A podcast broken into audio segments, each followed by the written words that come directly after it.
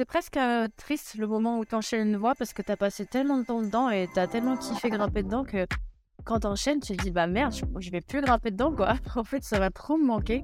Salut, c'est David. Tu écoutes Allez, le podcast qui parle d'escalade.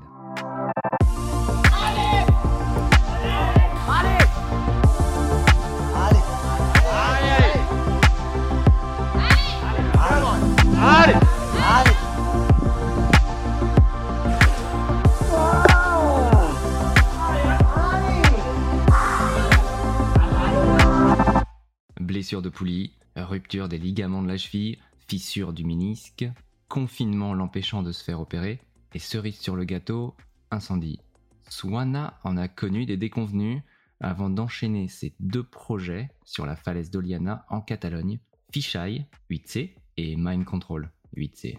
Installée en Espagne depuis 2020 pour se consacrer à l'escalade, elle raconte les hauts et les bas de l'obsession d'enchaîner un projet extrême.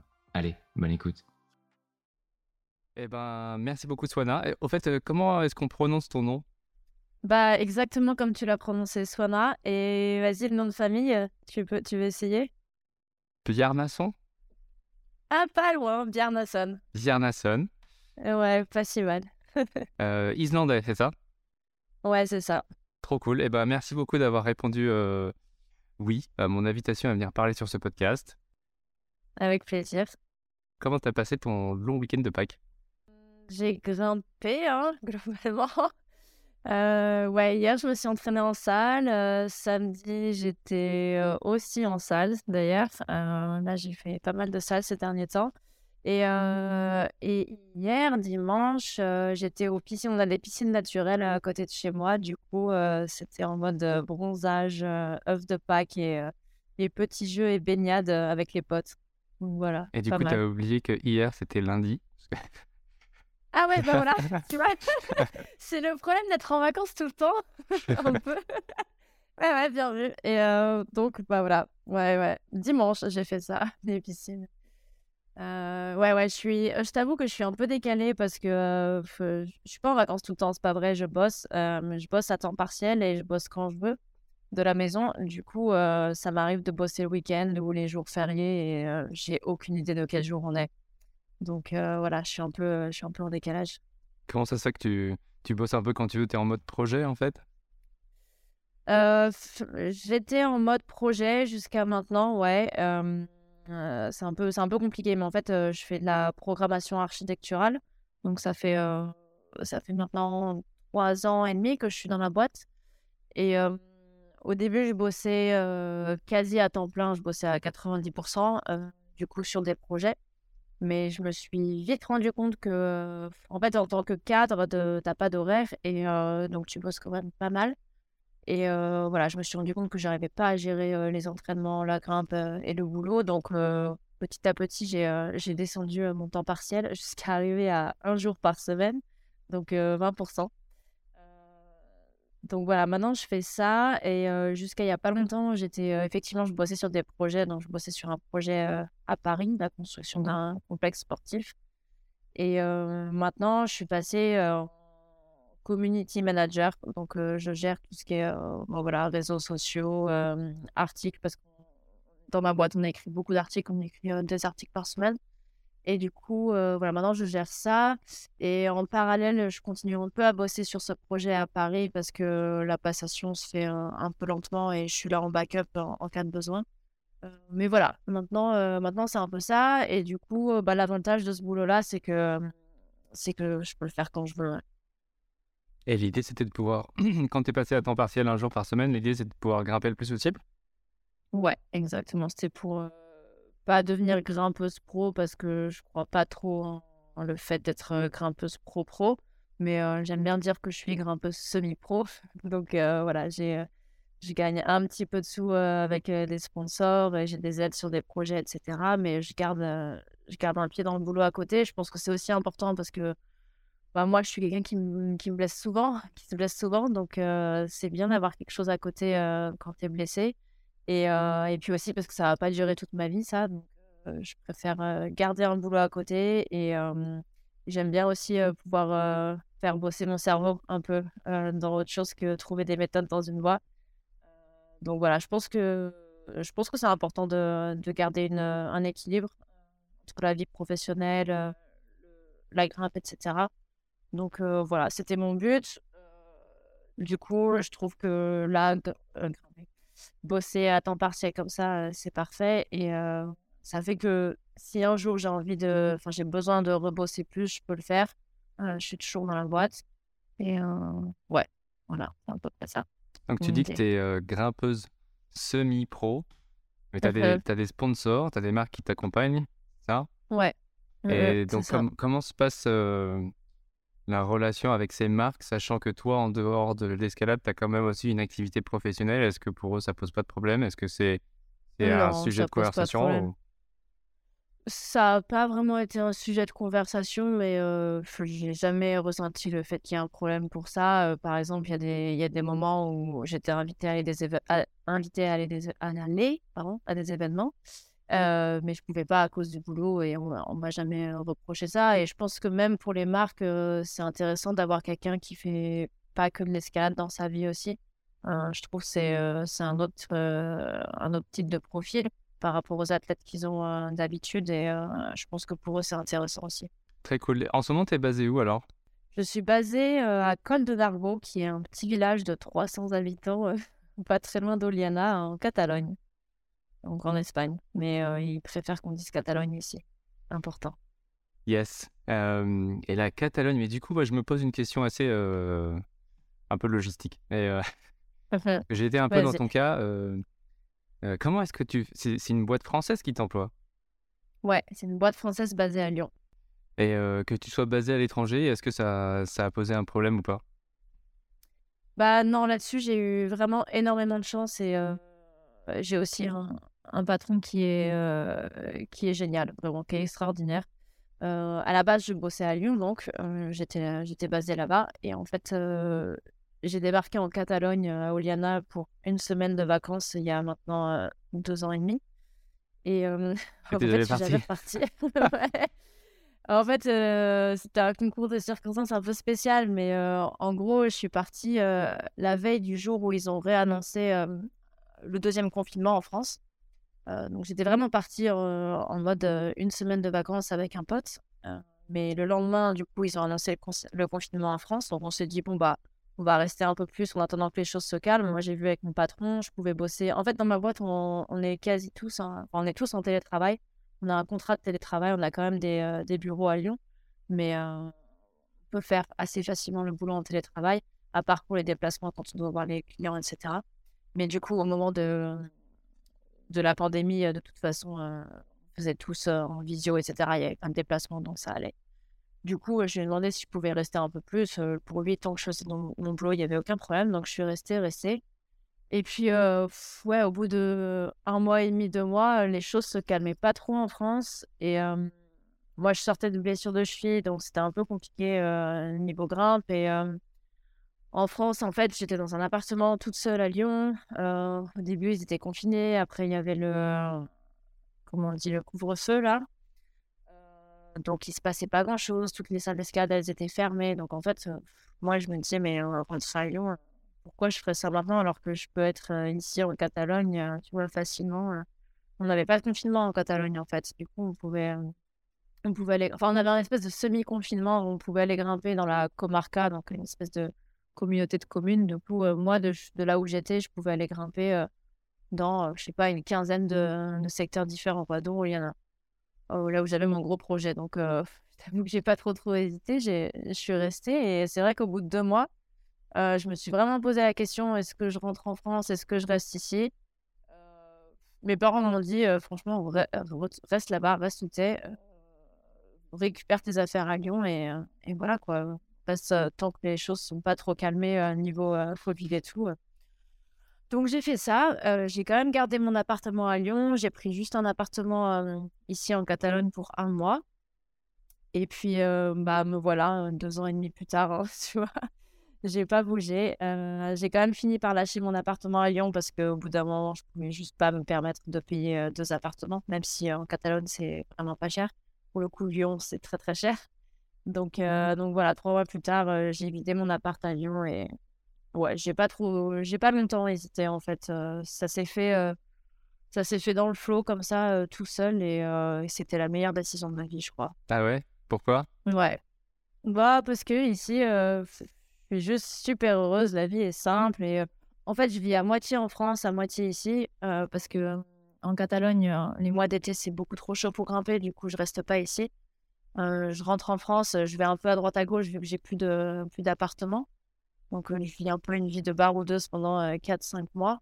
Mais le reste de l'année, je suis ici, il fait beau tout le temps. Enfin, je veux pas faire mmh. la Marseillaise, tu vois, va dire que dans le sud, il fait beau tout le temps et c'est trop bien. Mais en fait, c'est vrai. Hein. Et voir le soleil tous les jours, ça aide vachement à être heureux dans la vie, je trouve.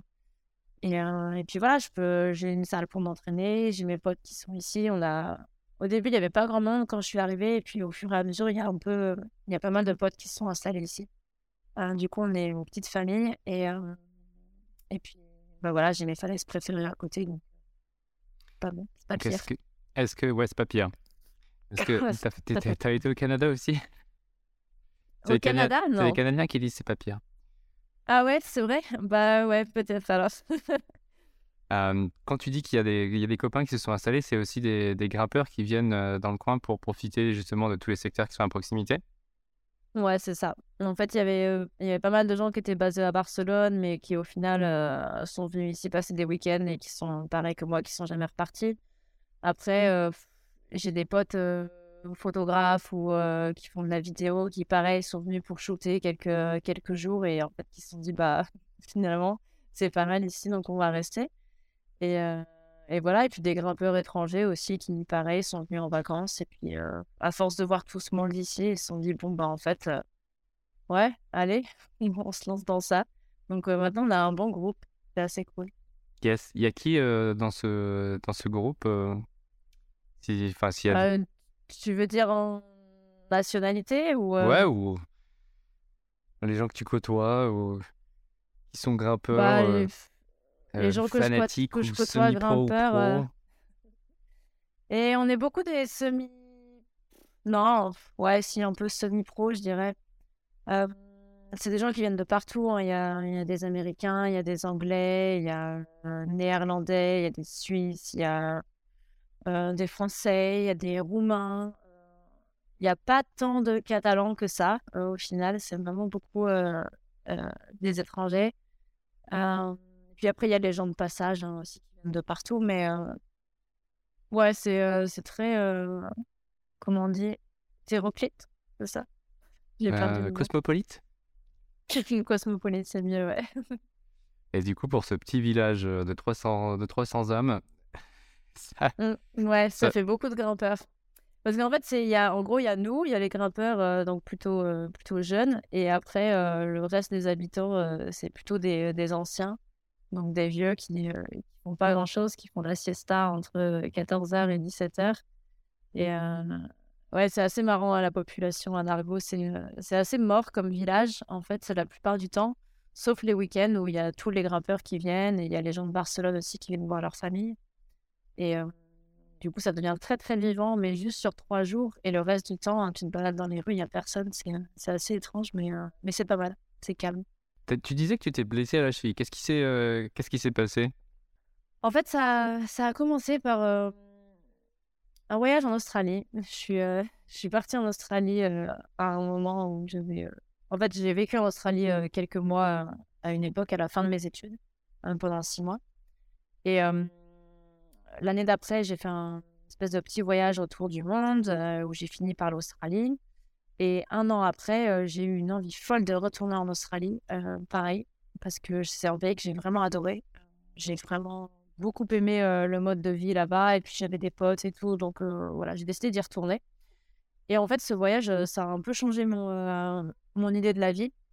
donc à cette époque-là, je bossais encore plus ou moins normalement, quoi. Je bossais à 90%.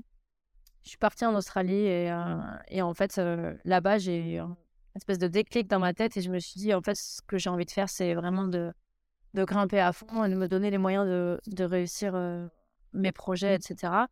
Et pour ça, je peux pas continuer à bosser comme ça. En fait, ça, ça marche pas, j'ai pas le temps, je gère pas. En plus, j'ai de la pression un peu dans mon boulot. Et du coup, euh, ouais, je n'y arrive pas. Donc là-bas, j'ai décidé de réduire pas mal mon temps de travail. Donc à l'époque, j'avais décidé de réduire à 70%, je crois, mais ça faisait déjà un gros changement. Et du coup, j'étais super contente de cette décision. Franchement, je suis rentrée d'Australie, j'étais là, bah trop bien, je commence ma nouvelle vie, je vais grimper beaucoup plus, je vais m'entraîner plus et je vais ouais, me donner tous les moyens de, de réussir mon projet, donc, qui était à l'époque un fichaille en 8C à Oliana. je vais me focaliser là-dessus parce que c'est vraiment ce que j'ai envie de faire, c'est vraiment ça qui me, qui me drive, tu vois. Donc j'ai fait ça et j'ai commencé l'entraînement et tout. Et, et au bout de. Et c'était l'époque aussi où j'ai commencé à avoir des sponsors. Donc pour moi, c'était un gros truc super important et, et j'avais l'impression qu'il fallait que je donne tout aux sponsors aussi. Et il y a ce sponsor qui m'a demandé de, si je pouvais participer en tant qu'athlète de leur marque à une compétition à Barcelone. Une compétition de bloc. Donc sachant que le bloc à la base, c'est pas trop mon truc et que je m'étais déjà blessée plusieurs fois bah, aux chevilles aussi en compétition, enfin pas forcément en compétition, mais en faisant du bloc. Donc voilà, c'est pas trop mon truc. Plus faire de la salle, voilà. J'étais pas fond fond, mais je me suis dit que pour le sponsor, c'était bien. ça me permettait aussi d'être bien vu, d'être, de faire une apparition dans des événements, donc c'est toujours bien. Donc j'ai décidé d'y aller. Et et moi, je suis une compétitrice dans l'âme. J'ai fait beaucoup de compétitions quand j'étais plus jeune. Donc, j'ai fait ouais, 15 ans de compétition et j'ai toujours adoré ça. Et d'ailleurs, c'est grâce ou à cause de ça que je suis vraiment complètement passionnée par l'escalade maintenant.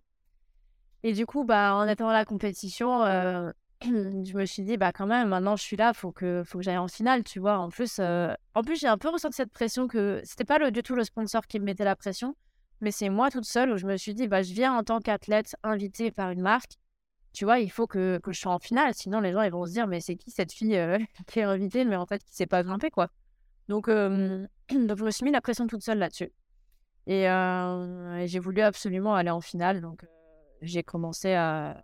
J'ai mis un peu de temps à, bien grimper dans cette compète. Au début, j'y arrivais pas trop. Et puis, au bout d'un moment, je me suis vraiment. Ouais, j'ai switché dans la tête et je me suis mis en, en mode compétitrice. Donc j'ai commencé à mieux grimper et puis il me manquait un bloc. Enfin, je pensais qu'il me manquait un bloc pour aller en finale. Du coup, je me suis mise à fond dans ce bloc et euh, j'ai fait un peu n'importe quoi. Il restait pas beaucoup de temps dans la compète euh, sur les qualifs. Du coup, euh, j'ai commencé à mettre des runs, mettre des runs, mettre des runs sans trop me reposer, ce que je voulais absolument faire. Et en fait, j'arrivais de, de, mieux en mieux. Donc je me disais, au bout d'un moment, ça m'a marché, tu vois. Et, et c'est con, mais je m'en souviens très très bien parce que je pense qu'il devait rester deux minutes avant la fin des qualifications, donc je remettais des runs. Il y a un moment, il doit rester genre, je sais pas, une minute ou un truc du genre. Du coup, je me dis, vas-y, là, tu donnes tout. Et en fait, je me précipite dans un move et euh, c'était un move avec un talon. Et en fait, euh, mon talon zip et je tombe. Et en fait, j'étais pas très haute. Euh, je pense que c'est ce qui fait que je me suis fait mal.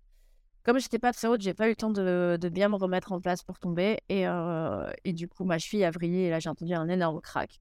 Et genre, je te jure, je pense 10 euh, secondes après, j'entendais le, truc qui sonnait la fin des qualifications. Je me suis dit, putain, alors là, c'est vraiment trop con comme truc, quoi. Et je m'étais déjà, euh, déjà défoncé cette cheville euh, 10 ans avant. Du coup, j'ai tout de suite su que c'était pas, c'était pas super bon, tu vois, que c'était pas juste une petite entorse à la con. Et et voilà, j'ai après je suis, je suis rentrée en France, euh, du coup en avion et tout. J'ai un peu galéré avec les béquilles. J'ai testé le, le petit service euh, PMR à l'aéroport où ils t'emmènent euh, en fauteuil roulant et tout. C'est assez marrant. Et en rentrant en France, au début j'ai un peu galéré. En fait, j'avais, non, j'ai eu la chance de sur la sur place là, à la compète. j'étais avec un mec qui bossait pour la marque et un de ses potes était le médecin du, du FC Barcelona donc du, du, football club, je pense, ça, ouais, de l'équipe de foot de Barcelone, donc super connu et tout. Et en fait, euh, super cool, le mec, il a dit, bah, viens, viens au FC Barcelona, je te fais une échographie et tout. Enfin, je me dis, bah, génial, enfin, c'est royal, tu vois. Donc, on fait ça, le mec me fait une échographie et il me dit, euh, bon, voilà, moi, ce que tu as là, tu as un ligament pété. Euh, moi, mes joueurs, en trois semaines, ils, ils repartent sur le terrain, tu vois. Mais bon, c'est les joueurs du FC Barcelona. Euh, quand ils jouent pas, ils perdent des millions d'euros. Donc, c'est pas la même. Je pense que c'est pas du tout pareil que, pour n'importe qui d'autre. Mais du coup, il m'a un peu rassuré. Je me suis dit, bon, bah, ça va, c'est une entorse. Trop bien, j'en ai pour trois semaines, mais ça va pas. Je vais m'entraîner à un pied sur, pendant trois semaines et ça va me faire progresser. Donc, à la limite, c'est pas si grave que ça. Mais je suis rentrée en France et au bout de deux semaines, je posais toujours pas le pied par terre et j'avais vraiment extrêmement mal. Ça me réveillait la nuit, je dormais pas trop et tout. Donc je me suis dit là, quand même, il y a un truc qui va pas. Du coup, je suis retournée voir, je suis allée voir mon médecin du sport, que je connais très bien vu que je me suis blessée pas mal de fois. Donc voilà, il, m'a pris direct et il m'a dit bah, je pense qu'il faut que tu refasses une échographie avec un bon radiologue et tout. Parce qu'il y a aussi le médecin du coup qui a fait qui a fait mon échographie au FC Barcelona, c'est un médecin, c'est pas un radiologue. Donc, tu vois, c'est un peu différent. Les radiologues, ils font quand même. Euh, bon, voilà, c'est leur métier, quoi.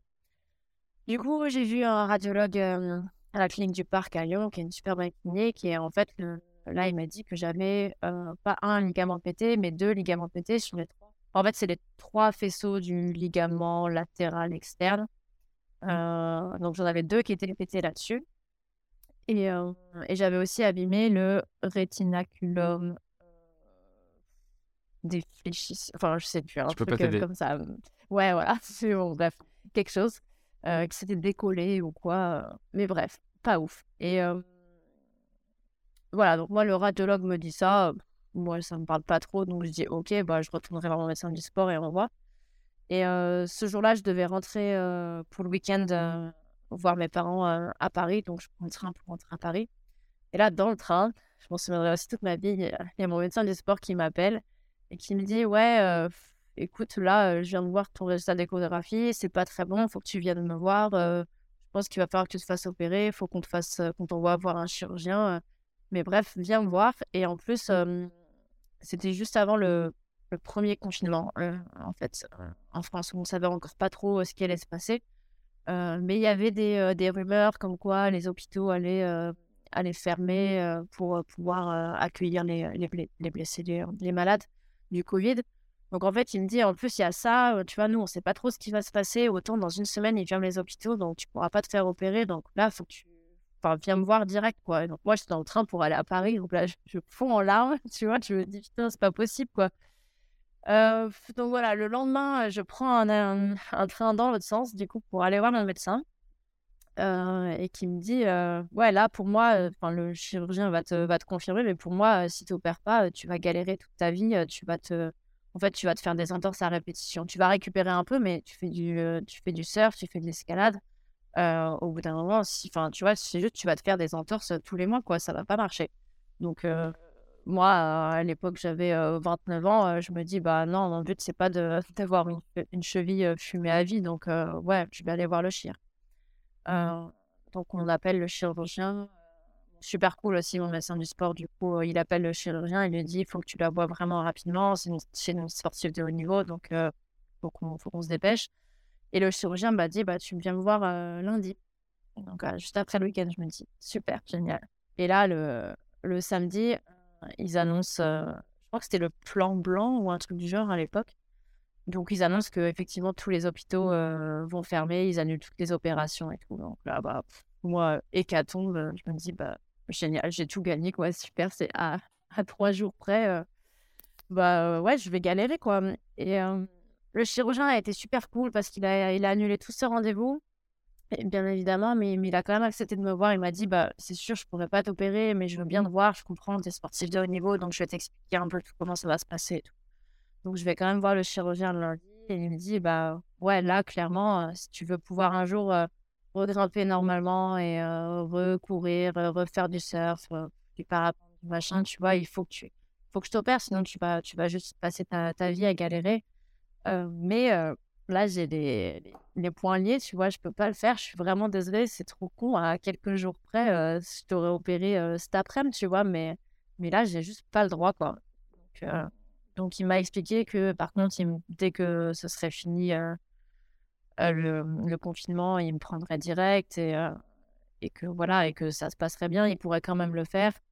le problème, c'est que bah, voilà, derrière, la récup, elle serait beaucoup plus longue.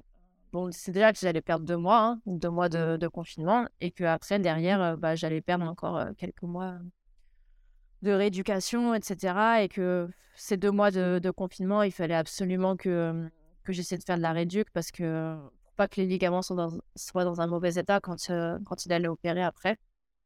Mais le problème, c'est que bah, confinement, donc pas de kiné. Donc, il fallait que je me débrouille tout seul. Donc, voilà, c'était pas les trucs, c'était pas les news très très marrantes. Et puis c'était vraiment le timing le plus pourri du monde parce que je venais de faire tout, en faire en sorte que ma vie soit plus facile et soit plus organisée pour, pour pouvoir grimper plus en fait. Et, et là, il y a ça qui tombe dessus. Donc, et puis tu te dis, bah là, tu vois, les six prochains mois, c'est fini quoi. Donc, donc ouais, ça a été un peu une période très très compliquée pour moi parce que je me suis dit, c'est un, un signe de l'univers qui veut pas que je fasse de l'escalade ma vie, quoi, mon métier. Mais, mais bon, voilà, en même temps, j'ai, je voulais pas lâcher. Donc, j'ai passé six mois qui étaient vraiment pas très très marrants. Il y a eu beaucoup de hauts et de bas. Et je suis partie en centre de rééducation pendant deux mois. J'ai vraiment galéré sur la réduc. je me suis fait opérer du coup le 15 mai. Je suis partie en centre de réduc. Combien de temps finalement après la, chute? C'était trois mois après la chute. Ouais, c'est hyper long. Donc voilà, c'est long, ouais. Bah, surtout quand le sport, c'est un, peu c'est un peu toute ta vie, ouais. Hein, c'est vraiment très long. Et en fait, ça a été une série d'événements qui, qui ont fait que j'ai eu pas de chance, quoi. Ouais, mauvais concours de circonstances. Mauvais concours de circonstances. J'aurais pu me faire opérer très rapidement si j'avais. Je sais pas si c'est moi qui ai mal géré ou si j'ai trop fait confiance à des trucs ou quoi, je sais pas. Mais, mais bon, voilà, c'était c'était compliqué. Mais du coup, donc voilà, je me suis fait opérer en mai. En juin, j'étais en centre de réduc pour trois semaines. J'y suis retournée en septembre pour encore trois semaines. Et à la sortie de ce deuxième séjour, ça a été hyper que ça s'est empiré à mort en fait. Je pensais que ça allait super bien. J'avais repris un peu à grimper doucement en août. et en septembre, je me suis dit, bah, je vais sortir du centre de réduc et c'est bon, tu vois, je serai, je serai complètement réparée, ce sera nickel. Et en fait, je suis ressortie avec une cheville, mais super inflammée. J'ai dû même reprendre les béquilles à un moment, tu vois. Donc, c'était n'importe quoi. j'ai fait de la mésothérapie. C'est des espèces de petites micro-injections de, de corticoïdes pour soulager la douleur. C'était super douloureux. J'avais, j'ai fait trois séries de une cinquantaine de piqûres dans la cheville, pile aux endroits où tu as mal, en fait. Donc, c'est vraiment pas très fun. Et donc voilà, j'en étais là. Et là, c'était encore en septembre, non, octobre, je crois. octobre du coup 2020. Ouais. Et j'en étais là, je pouvais pas trop marcher, je pouvais pas grimper, j'étais surdéprimée en fait. Et il y avait ces, ces rumeurs de deuxième confinement en France. Et donc là, j'étais là, mais en fait, je peux pas, tu vois, je vais, je vais pas m'en sortir, je vais, je vais refaire une dépression ou quoi. C'est c'est juste pas possible. Donc je me suis dit, bah tu sais quoi, je vais partir à Oliana une semaine en vacances. Même si je peux pas grimper, je sais que je serais content juste de voir la falaise où j'ai mon projet. Ça me, ça me remotivera en fait. Ça me, ça me donnera un point de repère et de me dire, bah je fais tout ça pour ça. Donc, euh, donc voilà, j'avais besoin de, ouais, de voir aussi les potes, de prendre le soleil. Et, et voilà, donc j'ai trouvé un pote avec qui partir, donc Will. Euh, qui, euh, qui lui vivait dans son camion, donc en fait il pouvait partir un peu quand il veut et pouvait rester autant de temps que, qu'on voulait. on avait, décidé de partir pour une semaine parce que j'avais qu'une semaine de vacances. Et, euh, voilà, on est parti. Et du coup, euh, bah, le lendemain, euh, deuxième confinement en France. et puis, voilà, on n'est pas parti. Et, en fait, et là-bas, c'est fou. Je suis arrivée comme quoi le mental fait tout. le deuxième jour, je pouvais, je pouvais regrimper normalement, alors que deux jours avant, je boitais à Lyon, tu vois et je regrimpais dans, dans mon projet, donc dans un 8C, quoi. T'as euh, grimpé dans ton projet en arrivant, c'est ça? Ouais, ouais, ouais, direct, direct. C'est euh, incroyable. Après, euh, tu as dit c'était combien? C'était quasiment six mois au total? Bah, C'était du coup, ouais, bah, je me suis fait opérer en mai et j'ai grimpé dans mon projet du coup fin octobre, tu vois. Ah ouais? Donc, là, tu étais reparti en mode combatif. Ah bah là, j'étais reparti en mode c'est bon, je peux regrimper. mon cerveau, c'est pareil, mon cerveau a switché en fait. J'avais juste besoin d'être ailleurs que, que à Lyon, dans toute cette atmosphère où j'allais voir des médecins tout le temps, je faisais de la kiné tout le temps. J'avais besoin d'oublier un peu ça parce qu'en fait, le fait d'être en centre de rééducation, de faire cinq séances de kiné par semaine quand tu n'es plus en centre de rééducation, bah en fait, tu penses tout le temps à ta cheville, tu vois, tu penses tout le temps à la blessure, à la douleur, tout ça tu te focalises trop là-dessus, donc forcément, euh, ça devient ta vie, quoi.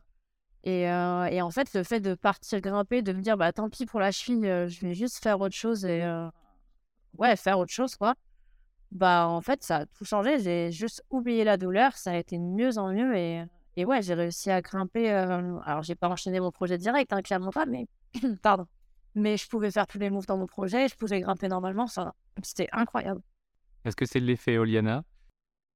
C'est ouais, c'est le fameux effet Oliana qu'on essaie de, de, de, préserver.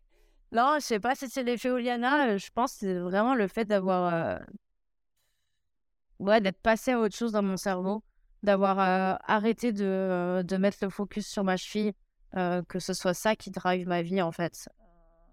Je pense que c'est vraiment ça qui a, qui a fait que, que ça a tout changé. Et après, ouais, enfin, enfin, vraiment, ça a été un gros changement dans ma vie de cheville de retourner à Oliana parce que après, ça a fait, ça a été de mieux en mieux et, et après, ça a été presque, presque la fin jamais la fin avec moi, mais je me suis refait mal six mois après, mais, mais bon, pendant six mois, j'étais tranquille et c'était génial. À la même cheville? Ouais, ouais, ouais. Un truc bête en dansant, ma cheville a vrillé. Bah, c'était un peu, ça faisait un peu symbolique comme truc. En fait, je devais, j'avais décidé de rentrer en France pour vider mon appart à Lyon et récupérer toutes mes affaires et tout. Du coup, voilà, je devais partir. la veille, je vois des potes un après-midi dans un parc. on danse et tout. C'était, il faisait beau, il faisait chaud. On était à Barcelone. C'était génial. On danse comme ça, tranquille. Vraiment en plein après-midi, pas même pas en soirée ou quoi. Et, et, en dansant, je me suis un peu trop chauffée. Ma cheville a vrillé. donc là, pareil, je réentends un gros crack et tout. Ma cheville qui gonfle. Ouais, je me dis, oh, voilà, ça y est, c'est reparti. J'ai répété les ligaments. C'était un dimanche, je prends l'avion le lundi matin. avant de prendre l'avion, avant de décoller, j'appelle mon chirurgien à Lyon, donc pareil, qui est, qui est, génial et qui me dit bah, dès que tu arrives à, Lyon, tu viens me voir. Du coup, bah, voilà, j'ai débarqué, je suis arrivée à Lyon et j'ai été direct chez lui. Il m'a fait faire échographie et tout, tout ça. Et j'ai eu de la chance dans ma malchance, j'avais pas, j'avais pas répété les ligaments. J'avais juste abîmé le tendon. Donc voilà, je suis repartie en mode béquille pour vécu pour une semaine, je crois. Et j'ai refait de la réduc et tout, mais au bout de trois semaines, ça allait quand même bien mieux. Donc, donc j'ai pu regrimper mes petits coups de, petits coups de frayeur, je t'avoue. Ouais. Pour, pour en revenir à Fishery, ouais. comment est-ce que tu as, as, choisi ce, ce projet? Je sais pas vraiment si c'est moi qui l'ai choisi ou si c'est la voix qui m'a choisi. J'ai encore un peu de mal à me rendre compte ce qui s'est passé. Mais en fait, ça faisait, ça faisait plusieurs fois que j'allais grimper à Oliana avec mon copain à l'époque, Axel. Et donc, Oliana, c'est quand même globalement des voies dures. Hein. Donc, quand tu grimpes en dessous de 8A, c'est pas très fun. Je crois que les premières, les premières fois où j'ai grimpé là-bas, je grimpais à tout juste dans le 8A. Donc, tu vois, c'est un peu. C'est pas que c'est chiant, mais c'est surtout frustrant parce que tu vois toutes ces belles lignes, mais qui sont juste trop dures pour toi. Donc, c'était un peu... mentalement, c'était pas facile. Et à force d'y revenir, je grimpais un peu mieux. Donc à un moment, j'ai fait un 8B et tout. J'avais fait les 8A, 8A plus là-bas. Et puis, et puis Axel avait, avait fait cette voix, Fisheye. Et il m'a dit, franchement, tu devrais essayer, ça te conviendrait bien. Je suis sûre que tu réussirais à faire tous les moves et tout. Mais bon, à l'époque, j'avais fait plusieurs 8A, 8A plus, mais pas non plus 50. Hein, tu vois, j'avais dû en faire une quinzaine, tu vois, c'est pas énorme. Et j'avais fait peut-être deux 8B dans ma vie. Donc je m'étais dit, bah 8C, honnêtement, il y a peu de chances que ça marche. Mais bon, bref, je suis quand même partie dans la voie pour essayer. Et puis, je crois que dès la première montée, j'avais réussi à faire tous les moves. Et en fait, bah, quand tu arrives à faire tous les moves dans une voie, ça veut dire que tu es capable de la faire à un moment ou à un autre. Tu vois, ça va peut-être prendre du temps, mais, mais c'est possible. Du coup, là, je me suis dit, bah merde, ça se trouve, je peux faire ce truc, tu vois. Et ce jour-là, je me suis pas vraiment mis dedans pour de vrai tout de suite. Mais par contre, c'est resté dans un coin de ma tête et je me suis dit, bah, tu vois, je peux grimper cette voie. Et, euh, et du coup, je pense à partir de quelques mois après, euh, je me suis décidé. Euh, en fait, j'arrêtais pas d'y penser à cette voie, tu vois? c'est pas non plus la plus belle voie de la falaise, hein, c'est une super voie, mais les premiers 20 mètres, c'est du rocher jaune qui est pas top, qui est pas solide, qui est tout patiné, donc c'est pas non plus au début super cool à grimper, tu vois?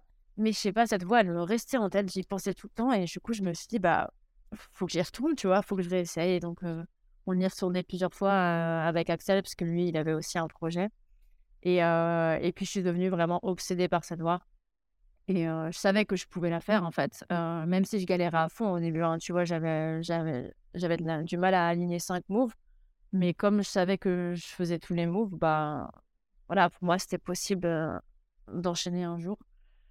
Et voilà, c'est comme ça que je me suis retrouvée là-dedans et à finir par, bah, du coup, changer toute ma vie pour cette voie au final, hein, parce que c'est vraiment pour ça que, que j'ai décidé de bosser moi et de changer, changer ma façon de vivre pour, ouais, pour ça.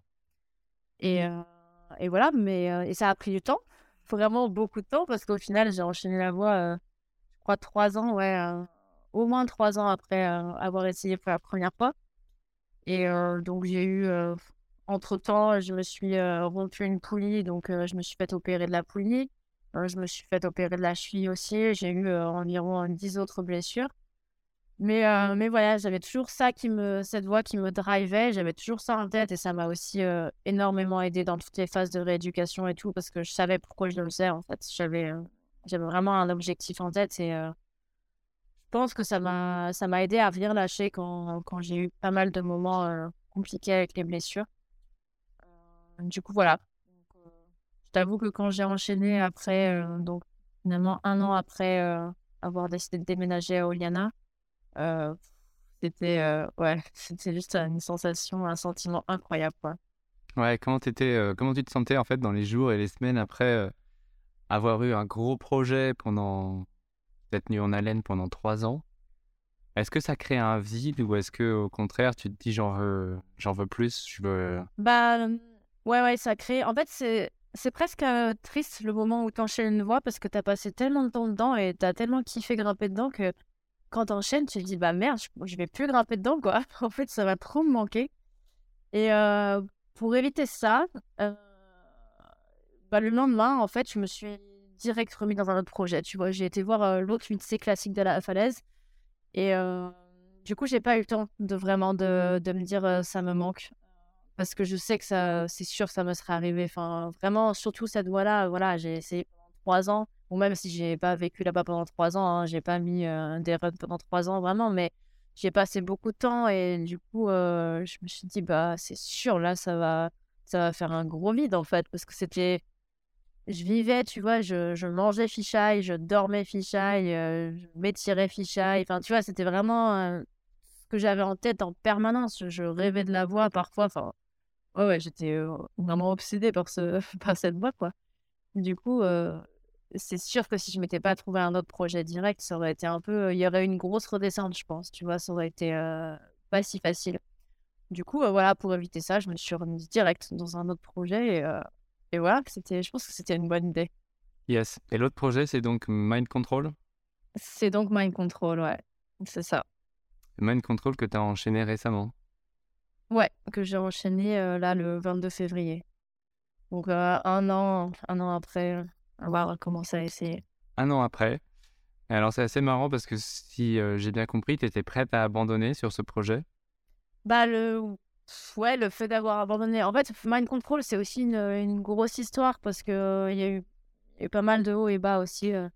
Du coup, j'ai commencé à essayer donc le lendemain d'avoir enchaîné euh, Fisheye.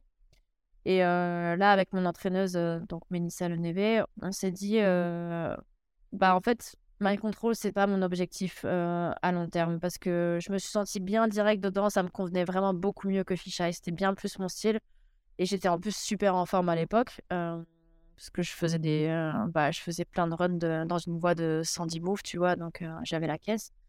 Et du coup, je me suis dit, bah, cette voie, en fait, je peux l'enchaîner assez rapidement. Donc, euh, avec Mel, on a décidé de se focaliser sur les projets plus à long terme et de, euh, de faire en sorte que, voilà, que je devienne plus forte, que je m'entraîne pour autre chose. Euh, donc, on est parti sur un cycle de deux mois d'entraînement. où du coup, j'essayais, je mettais pas de run dans la voie. je faisais des montées pour caler bien les moves et faire un peu des enchaînements de sections. Mais j'ai pas mis un seul run depuis de, du sol, tu vois. Euh, J'y allais vraiment pas pour enchaîner. Donc, je me suis focalisée sur cet entraînement pendant deux mois, donc basé sur de l'endurance de force et, de la force. je faisais vraiment des grosses séances, j'étais fatiguée et à côté, je grimpais quand même dans my control pour bien apprendre les moves. Et à la fin de ces deux mois d'entraînement, bah, bien évidemment, je me suis blessée. J'ai mon genou qui a lâché à l'entraînement. Je me suis fissuré le ménisque. je pense à cause d'une lolotte dans Mind Control. En fait, ce que je faisais, c'est que je m'entraînais le matin et l'après-midi, j'allais j'allais caler les moves, faire des, faire des sections dans Mind Control. Donc, j'y allais en grimpant fatigué. Et, et, je mettais des lolottes. Et du coup, je pense que genou, il a, il a fatigué, fatigué. Et un jour, à l'entraînement, euh, je grimpais même pas. Hein. je marchais, euh, j'allais euh, récupérer ma bouteille d'eau. Et là, je me suis écroulée sur place. J'ai rien compris. J'ai ressenti une douleur dans le genou et je me suis écroulée. Donc, je me bah, merde. Donc là, pareil, comme d'hab, tu vas voir les médecins, tu fais tous les examens, tout ça, tout ça. Au final, c'était rien de très grave. J'avais le ménisque un peu, un peu fissuré, mais pas besoin d'opérer. mais j'avais compensé, donc j'avais une grosse tendinite par-dessus, là, au tendon du quadriceps. voilà, et j'avais deux, trois autres trucs, mais rien de super grave, mais un peu emmerdant. Donc, j'ai arrêté de grimper pendant quelques semaines, j'ai fait de la radio taquet, du renfort des jambes, etc. Et quand j'ai recommencé à grimper, mon genou était quand même super faible, et forcément, sur les lolottes, bah, j'avais super peur, j'appuyais pas trop dessus. Et du coup, dans le, dans le move crux de la voie tout en haut, c'est un gros croisé avec, euh, avec un genou qui est, qui est, un peu rentré. Tu vois, c'est pas vraiment une lolotte lolotte, mais t'as le genou rentré. Mais du coup, j'arrivais pas à pousser sur ce pied. Donc, j'ai galéré à fond pour faire ce move alors qu'il ne posait pas de problème avant. Et euh, du coup, j'ai compensé avec, euh, avec la main que je tenais, donc qui est inversée. Et, et, à force de compenser, forcément, j'ai réveillé une vieille blessure de surf où je m'étais pété. J'ai un ligament qui est pété en fait dans le, dans le poignet. Et, et ça a réveillé cette blessure-là. J'ai redéveloppé des tendinites à côté, machin. Et, ça a été un peu la catastrophe. Il y a des jours, je pouvais même pas tenir un verre d'eau, tu vois. du coup, j'ai galéré là-dessus. Donc, ça a repris deux mois comme ça de blessures, de galères. Et finalement, j'ai pu commencer à essayer cette voie en, à vraiment à mettre des runs euh, en partant du coup du, du bas cette fois-ci euh, en mai. Donc tu vois, j'avais été voir la, la voie la, pour la première fois le 1er janvier, pendant même le 31 décembre, et, j'ai commencé à mettre des runs en mai quoi. Alors que c'était la voie, je m'étais dit, bah tu vois, je vais l'enchaîner en quelques semaines au final. J'étais vraiment super confiante à l'époque. Et au final, je me retrouve en mai à commencer à essayer la voie. Et en ayant perdu pas mal de temps, c'était la fin de la saison. Et aussi en ayant perdu vachement de niveau parce que je m'étais super bien entraînée, mais avec les blessures, après, derrière, j'ai galéré. Donc j'ai mis pas mal de temps, enfin pas mal de temps. j'ai mis 2-3 semaines pour récupérer, pour récupérer mon niveau dans cette voie. Et j'ai commencé à tomber en haut et tout. Donc là, super, j'étais contente. Sauf qu'on était fin mai, donc il commençait à faire, tu vois, 35 degrés à l'ombre. c'est pas les conditions les plus les plus cool pour grimper. C'est très dur physiquement et du coup, c'est très dur mentalement aussi.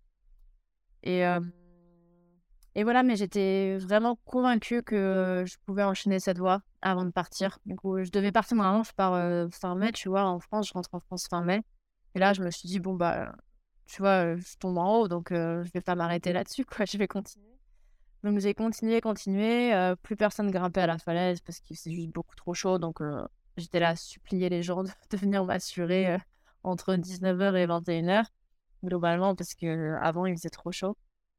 Et en fait, euh, je continuais à mettre des bons runs, j'arrêtais pas de, progresser, de tomber de plus en plus haut, tu vois. Du coup, euh, moi, dans ma tête, je pouvais juste pas abandonner, même si tout le monde me disait, bah, tu vois, c'est pas grave, t'as fait déjà. Enfin, c'est super bien, tu vois, t'es arrivé à bien te remettre dans la voie. Là, tu vas revenir en octobre, novembre, tu t'enchaîneras la voie en deux semaines, ce sera vite vu arrête, tu vois, là, il fait trop chaud, ça sert à rien, tu es en train de défoncer ton corps, euh, tu, te, tu te donnes à fond pour un truc euh, que tu peux faire dans cinq mois, tu vois, ça, ça va rien changer. Et euh, ouais, je suis un peu têtue, du coup, je voulais pas, je voulais pas abandonner. Parce que, ouais, juste, je refusais d'abandonner alors que je progressais. Et je m'étais dit, le jour où je commençais à régresser, bah là, ok, c'est bon, je rentre en France. sauf que je régressais pas. Et c'est arrivé à un moment où les températures euh, sont montées à 40 degrés à l'ombre. 40 degrés à l'ombre, c'est vraiment beaucoup, beaucoup, tu vois. Euh, déjà, la falaise, elle chauffe à mort toute la journée, même si elle passe à tôt. Euh, ça reste qu'une bonne partie de la journée, elle est au soleil, donc le rocher, il est brûlant, et c'est pour ça qu'il faut aussi attendre j'attends 19 heures pour mettre des runs. Et c'est des voies qui sont très longues, donc ça fait 45-50 mètres. Hein, donc moi, un run, ça me prenait 20 minutes, tu vois, je prends 20 minutes dans la voie. Du coup, tu te déshydrates à mort, tu te dessèches et vraiment physiquement, c'était super dur. Franchement, je prenais trop cher, quoi. J'ai grimpé un jour sur deux et je faisais que un ou deux runs dans la journée, quoi. Et, ça me défonçait le lendemain. J'étais couchée toute la journée, en fait. ouais, je puisais vraiment très très loin dans mes, dans mes ressources. Et il y a eu ces jours-là où donc ça a fait 40-41 degrés à l'ombre. Et, et en fait, c'est les deux jours où, où je suis tombée plus haut. Je suis, je suis arrivée à 5 moves sous le relais. du coup, je me suis dit, putain, si j'arrive à faire ça avec 40 degrés, qu'est-ce que ça va être quand il fait 35 degrés? Quoi Ça va être de la folie. Et, et effectivement, ils avaient annoncé un redout, entre guillemets. ça redescendait à 35 degrés quelques jours plus tard.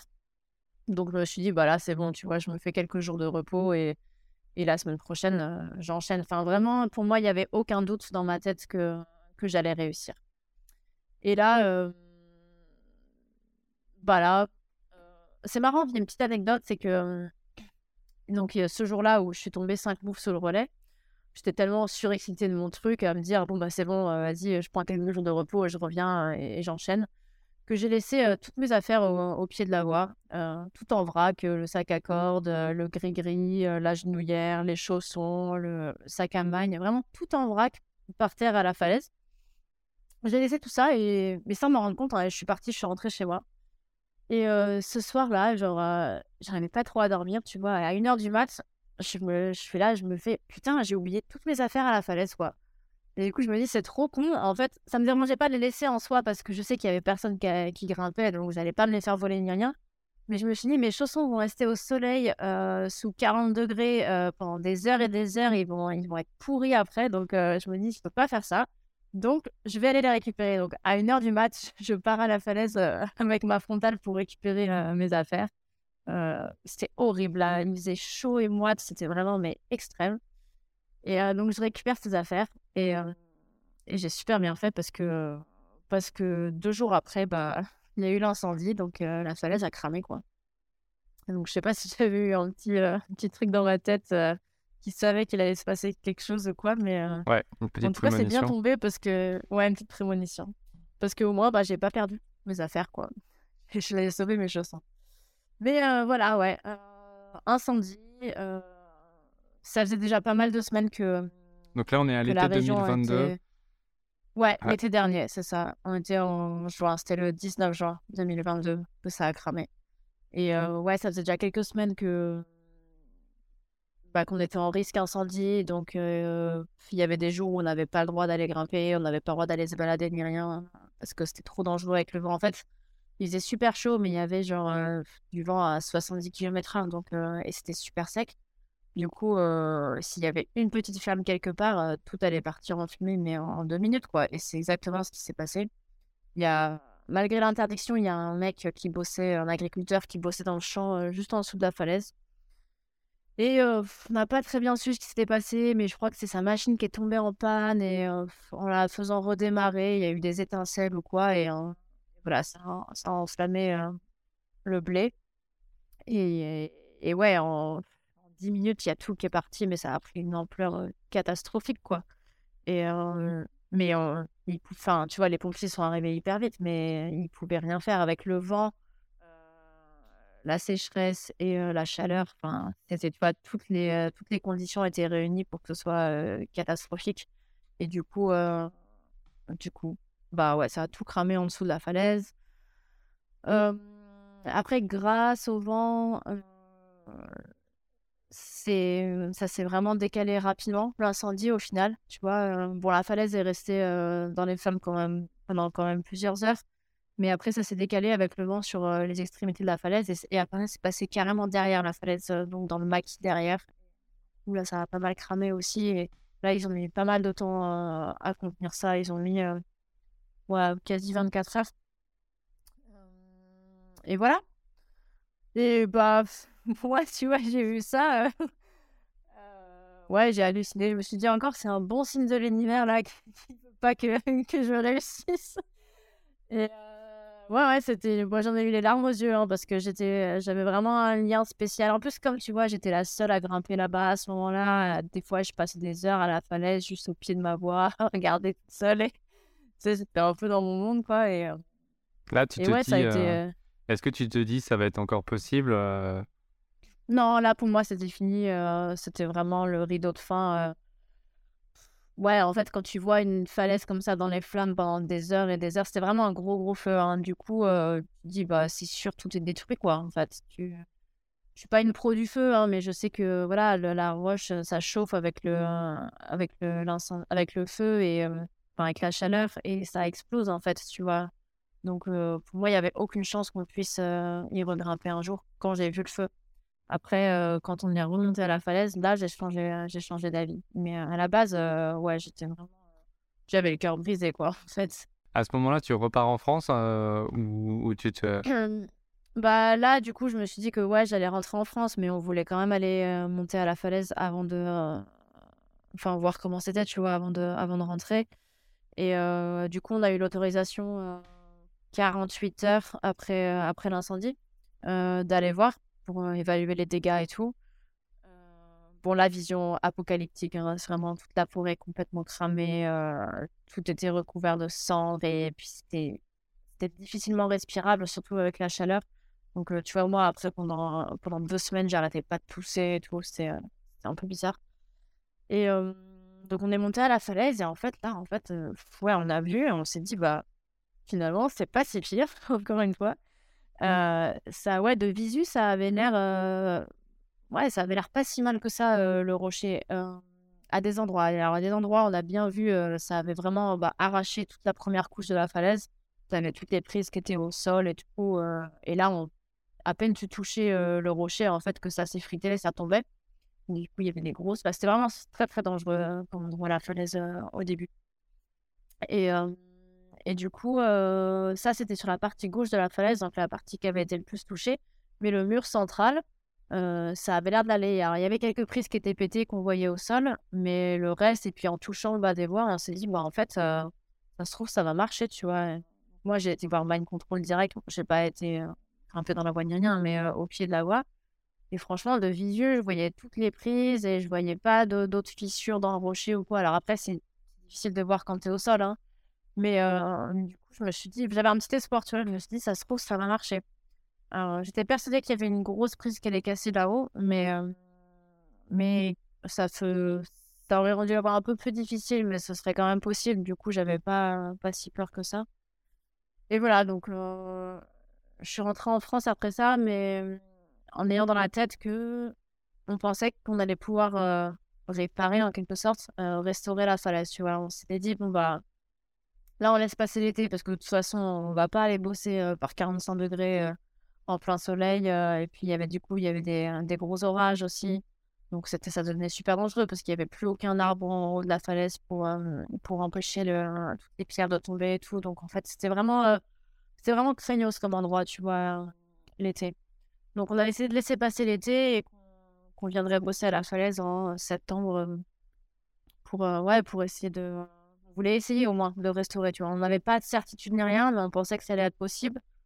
Du coup, euh, on s'est dit, bah voilà, on, va faire le boulot, quoi. Ça vaut le coup d'essayer de, de, faire ça, Et là, c'est une initiative euh, purement des grimpeurs ou c'est une initiative aussi euh, un petit peu du, de la localité ou Non, ça vient des grimpeurs. la commune n'est pas très, très investie dans l'escalade. Donc, savait que si nous, on se bougeait pas, euh, il allait rien se passer avant, avant des années, tu vois. Euh, du coup, euh, voilà, on a, on a géré ça nous-mêmes. On a, on a un pote qui habite donc à Perabola, qui est la, la commune qui gère, qui gère la falaise, qui lui fait partie des politiciens de la ville, donc il nous a aidés aussi. Mais il nous a dit clairement, si vous, vous le faites pas, il se passera rien de leur côté. Donc, donc allez-y et prenez l'initiative. Et, c'est ce qu'on a fait. Et au final, ça s'est très bien passé, tu vois. Ça se passe comment euh, après un incendie? Il faut évaluer les risques, il faut nettoyer les, les, voies, il faut. Euh, comment est-ce que tu bah, rends la, falaise de nouveau accessible? Le premier truc qu'on a fait, c'est faire le tour, de la, le tour de la falaise et mettre des stats pour descendre dans les bois du haut. Tu vois, pas prendre le risque de grimper dans les bois sans savoir si les points tiennent, sans savoir si les prises elles tiennent. Donc on est descendu avec des stats du haut de la falaise, on a un peu regardé, on a commencé donc à nettoyer parce que comme je te disais, il y a des endroits où à peine tu touchais le rocher que ça faisait partir des plaques énormes.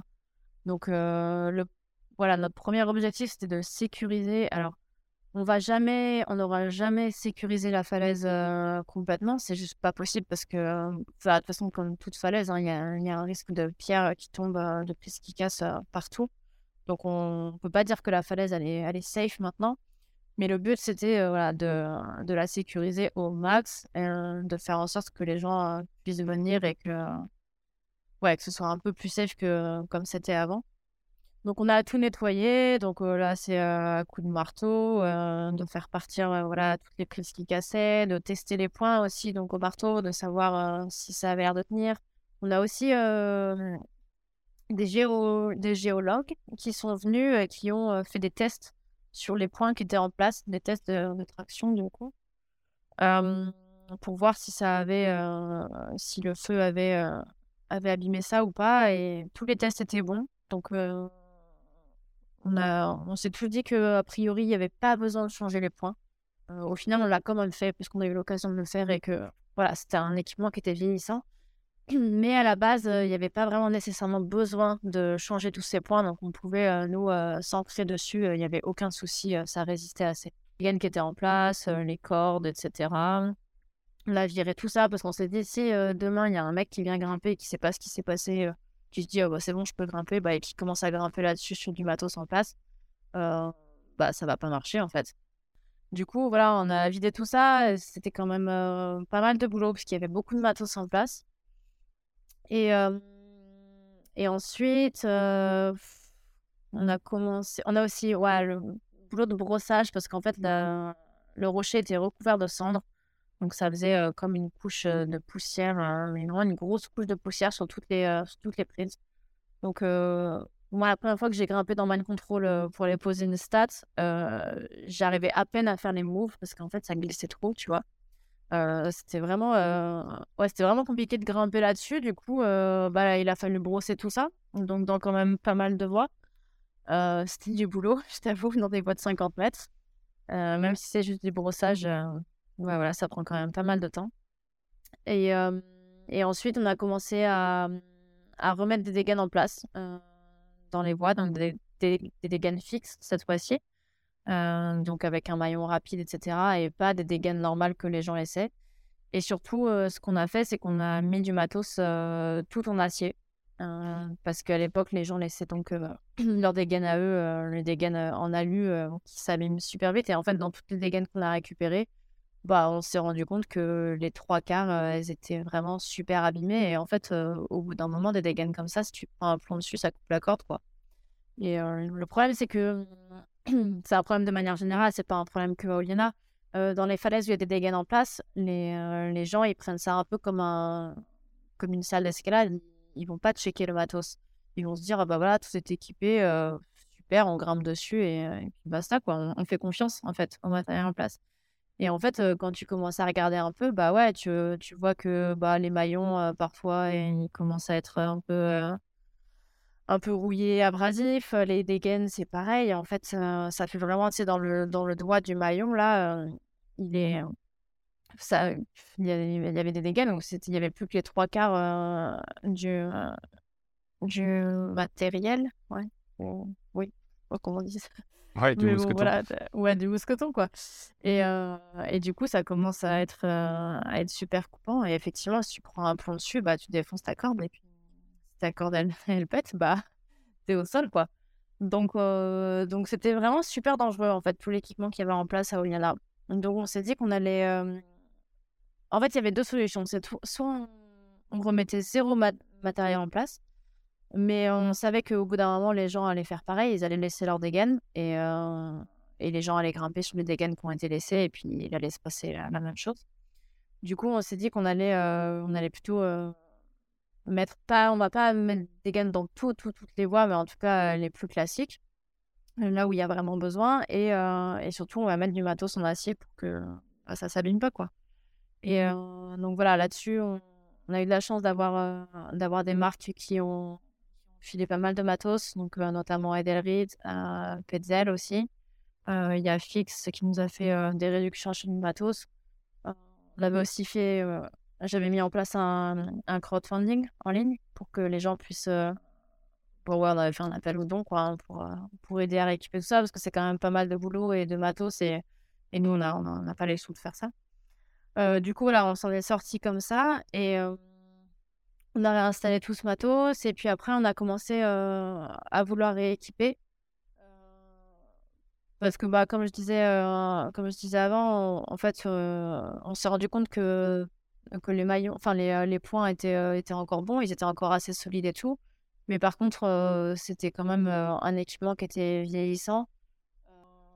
du coup, on s'est dit qu'on allait faire ça en, respectant bien évidemment tout le travail qui avait été fait, le gros gros boulot qui avait été fait par les, les, les équipeurs d'origine, qui avaient fait quand même un, super boulot. Hein. Franchement, ils avaient une, vision extraordinaire quand ils avaient trouvé cette falaise et ils avaient équipé toutes ces voies. Donc, le but, c'était pas de de, tu vois, de casser leur boulot, c'était justement de, de respecter ça et euh, mais de le faire de, de, bonne manière. Donc, on a essayé de faire ça au max. Et voilà, on a équipé en points mécaniques, mais aussi en, points chimiques. On a fait un peu des deux avec en fond de ce qu'on avait. Et on n'a pas fini, hein. il, y a encore, il y a encore pas mal du boulot. Donc, ouais, au fur et à mesure, on essaie de pas tout rééquiper, mais une, grosse partie des voies quand même. Et euh, voilà, on finira pas avant la fin de la saison, c'est sûr, parce qu'il y a encore, il y a encore pas mal de boulot. Mais euh, ça a bien avancé et on est plutôt content de, ce qu'on a fait jusqu'à maintenant. Ouais, c'est top. Bah, déjà, un grand merci de faire ce travail pour tous les grimpeurs falaisistes qui se rendront à Oliana. Il y a à Oliana une, une voie qui est rentrée un peu dans la mythologie des, de l'escalade, c'est la Dura Dura, non? Ça, je t'avoue qu'on n'a pas, mis, pas mis les mains dedans. parce qu'on s'est dit que c'était peut-être pas la priorité. Il n'y avait pas quand même beaucoup de gens qui grimpaient dedans. Et, et en plus, pour le coup, là, ça, ça a vachement de sens que ce soit l'équipeur, donc c'est Chris qui a équipé cette voie, qui vienne le faire lui-même. Et voilà, ouais, c'est c'est quand même plus logique que ce soit lui qui vienne le faire. Donc, donc on verra si ça le motive de venir voir ça. Ouais, il est pas très loin. Non. Et toi, tu as réussi donc à remettre des runs dans Mind Control, en fait, quasiment dans les six mois suivant les incendies? Ouais, ouais, ouais, c'est ça. J'ai regrimpé dedans pour la première fois, je crois, fin fin novembre, euh, quand je suis rentrée. En fait, comme j'avais dit, on devait commencer en septembre, mais euh, finalement, moi, j'ai eu des, des, complications. Du coup, j'ai pu rentrer en, Catalogne que en, en novembre, en fait, mi-novembre. et du coup, on a été à la, à la falaise pour commencer à, reconstruire un peu tout ça euh, fin novembre. Et, et comme je disais, j'ai été mettre une stat dans, dans Man Control et je suis pas passée par le haut. Du coup, j'ai grimpé dans la voie. Donc voilà, pour la première fois fin novembre, donc, donc tu vois, quelques mois, cinq mois après, après l'incendie. Et la voie était vraiment quasi nickel, à part, comme je disais, toutes les cendres dessus, donc qui fait que c'était ingrimpable, mais en brossant après ça allait. j'ai cassé pas mal de prises de pied, mais rien, de, rien qui, qui changeait la, difficulté de la voie. Et toutes les prises de main, elles étaient nickel, donc trop de chance. Quoi. Honnêtement, je pense que Mind Control, c'est une des voies qui a été euh, le moins touchée euh, de l'incendie. Donc, euh, finalement, pour moi, c'était pas si mal. J'ai eu de la chance dans cette aventure. Et à ce moment-là, tu t'entraînais toujours avec Mélissa. C'est quoi la méthode, la méthode Mélissa Lenevé pour t'entraîner à réaliser ton, ton, projet? La méthode Mélissa Lenevé, c'est globalement gagner de la force parce que comme elle, elle aime bien me le répéter, mais en fait, t'es nul, t'as pas de force, globalement. Mais bon, elle a raison, hein, c'est mon, c'est mon gros point faible. je manque beaucoup de force, donc je suis assez bonne dans tout ce qui est rési et tout. du coup, c'est pour ça que les voies OIRA, ça me convient bien aussi, parce que rési Contier, parce que c'est, très long. mais par contre, tu vois, mon niveau en bloc, c'est ridicule, quoi. Je pense que j'ai dû faire deux 7B blocs dans ma vie. Bon, j'ai pas vraiment essayé beaucoup plus dur non plus, mais je pense que je, suis capable de faire plus, de faire plus dur, bien sûr. Mais voilà, c'est pas, c'est pas ma grosse qualité. Donc, donc avec Mel, on a bossé beaucoup sur la force et sur l'endurance de force. Donc, j'ai fait pas mal de sessions à base de d'exercices de traction, traction un bras, donc avec élastique, parce que bien évidemment, moi, je ne tracte pas un bras comme Mel. Et voilà, des blocages, etc. Un peu de guliche. j'ai fait pas mal de moonboard aussi. Cette année, ça m'a bien aidé à prendre de la force. Et et voilà, ouais, basé là-dessus. Et après, l'entraînement spécifique pour mind control, quand j'ai commencé à retourner dans la voie, euh, j'avais un circuit de, de 110 moves parce que la voie fait 110 moves. Donc j'avais un circuit de 110 moves sur le plan, là, à la salle en bas de chez moi. Et donc voilà, le but c'était de faire ce circuit trois fois avec 10 minutes de repos. 110 moves, ça fait combien de temps? Euh, sur le mur, pas, pas si longtemps. Après, cette année, j'ai jamais réussi à le, le refaire sur ce, circuit. Euh, l'année dernière, autant euh, vers la fin de mon entraînement, j'arrivais à l'enchaîner, le circuit. Cette année, je crois qu'au max, j'ai enchaîné 60 moves, tu vois. Donc, pas, pas si bien. Et je crois que les 60 moves, je mettais ouais, 7 minutes, il me semble, si j'ai bon souvenir. Donc, ça devrait faire 10 minutes pour les, pour les 110 moves, à peu près. Mais voilà, tu vois, euh, la, voix en vrai, euh, je te disais, mes runs, c'était 20 minutes. Donc euh, c'était vraiment très très long, quoi.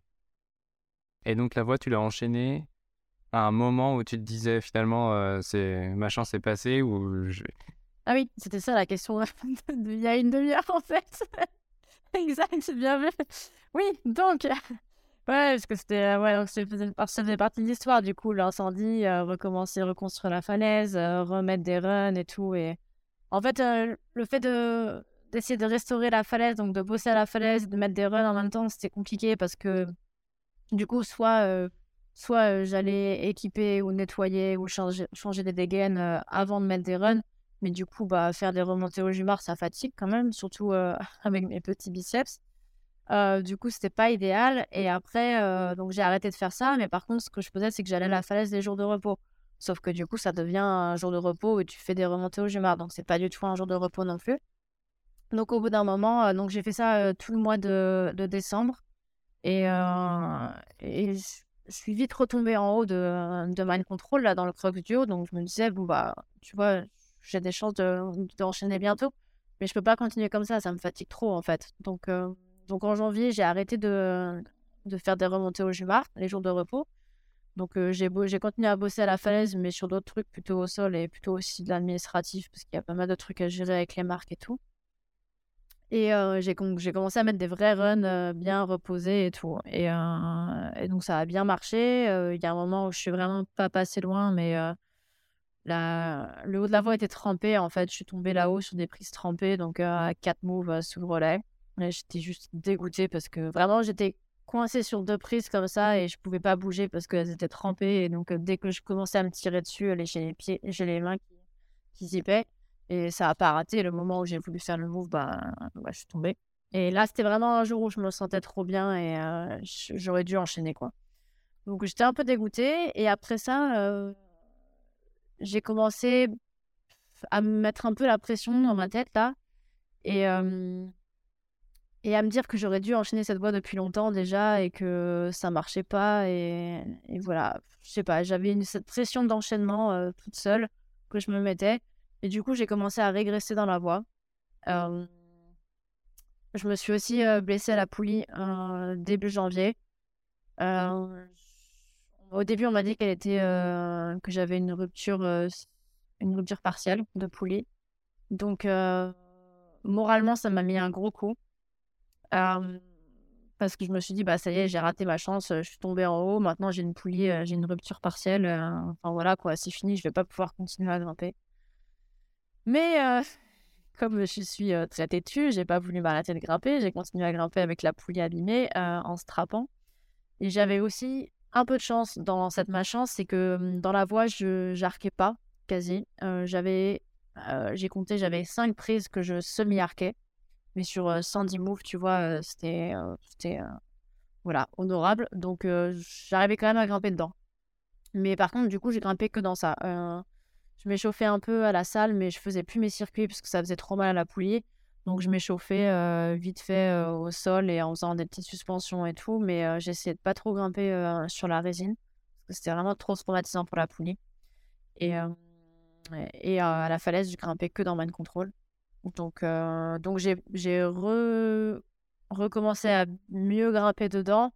Mais tu vois, j'étais quand même un peu sur la réserve. je pense que je forçais pas trop à cause de la pluie. Et du coup, j'étais pas, ouais, j'étais pas satisfaite de comment je grimpais. Et j'en ai eu marre, je saturais parce que du coup, je grimpais que dans ça. Donc en fait, j'ai grimpé que dans ça pendant un mois. Et au bout d'un moment, ça te saoule, tu vois. Même si j'adore cette voie, bah, j'avais envie de faire d'autres choses. Là, j'y arrivais, ouais, j'y arrivais plus trop. Et donc, il y a un jour, j'ai pété un câble, j'ai mis mes, mes, mes les pourris de la saison, j'ai trop mal grimpé, j'ai régressé. Je me suis dit, bah, c'est bon, c'est quoi, j'arrête, je m'occupe de la poulie, je repars pour un cycle d'entraînement, refaire un peu de la force, endurance de force et tout. Et, et je regrimperai dans la voie quand, quand j'aurais vraiment envie de, de, grimper dedans, parce qu'en fait, là, je prenais plus aucun, plaisir à grimper, tu vois. J'y allais à reculons. Enfin, vraiment, ouais, j'ai ouais, j'avais pas envie de grimper dedans. Je me forçais à y aller parce que dans ma tête, il fallait que j'enchaîne. Mais ouais, je n'y allais pas avec le bon état d'esprit, donc ça marchait pas du tout. du coup, j'ai décidé d'abandonner. Et, et le lendemain, j'étais à la falaise pour bosser un peu. Et en fait, je me suis dit, bah, je vais quand même faire une montée pour dire au revoir à la voix, tu vois, pour, pour lui dire, bon, bah, à bientôt, à dans, à dans un mois ou à dans deux mois. Et, et j'ai commencé à grimper. Et en fait, là, j'ai sur les premiers mètres, j'ai senti, parce que du coup, j'avais zéro pression, je me mettais zéro pression, j'allais pas en mode enchaînement. Mais sur les premiers mètres, j'ai senti que j'ai grimpé super bien, relâché et tout. Et que je me sentais forte. Et du coup, j'ai commencé à me dire, putain, ça se trouve, ça va marcher juste parce que j'y vais pas pour l'enchaînement, tu vois. Et effectivement, ça a été ça. Après, j'ai pensé à ça, mais j'ai retiré cette pensée de ma tête. Ouais. Non, non, j'ai vraiment fait en sorte de ne pas penser à ça et, et, de me focaliser juste sur ma grimpe et ma respiration. Et en fait, ça a super bien marché. j'ai jamais aussi bien grimpé que ce jour-là. J'ai randonné, en fait. J'étais vraiment super large. Et voilà, ça, c'est encore une fois le, côté mental. Hein, ça, tu, tu switches un truc dans ton cerveau et, euh, et ça marche bien parce que j'étais pas plus forte que deux jours avant, tu vois. ah, on ne dira jamais assez. Ouais, ouais. C'est beaucoup dans la tête. C'est juste euh, l'état d'esprit qui a fait que, euh, que j'ai réussi. et ouais, c'était top. Trop bien. Trop contente, quoi. Génial. Eh ben, félicitations. Merci. je sais que es... ça fait déjà plus de. On a un petit peu débordé sur ton temps disponible. Je vais pas te retenir plus longtemps. Euh, je vais juste demander si tes prochains, projets, ce sera du surf ou de l'escalade euh, Ce sera plutôt de l'escalade. Euh, j'ai, des gros projets un peu différents cette année. donc voilà, j'en parle pas trop maintenant, mais, mais ça va rester de l'escalade. Après, le surf me manque beaucoup, je t'avoue, mais comme je galère un petit peu encore avec mon poignet, ouais, voilà. Le, pour, la, pour la poulie, c'est mieux de faire du surf, mais, euh, mais pour le poignet, c'est mieux de faire de l'escalade. Donc, euh, donc voilà, je vais, je vais encore grimper un petit peu, a priori. Bon, eh ben merci beaucoup pour ton temps aujourd'hui, Swana. Bah, merci à toi. C'était cool de partager euh, mon expérience. Ouais, c'était très cool de, bah, de rentrer un petit peu dans, dans ton état d'esprit quand tu as fait ces, tes, deux, tes deux voies les plus extrêmes à Oliana. Merci. Et puis, euh, bah, hâte d'en savoir un peu plus sur tes futurs projets. Merci. Voilà, j'espère vraiment que cet épisode t'a plu. Si c'est le cas, partage-le avec tes potes et pense à laisser une appréciation, par exemple sur Apple Podcast. Tu peux m'envoyer un message sur Instagram, allez podcast, ou par mail, allez.podcast.gmail.com.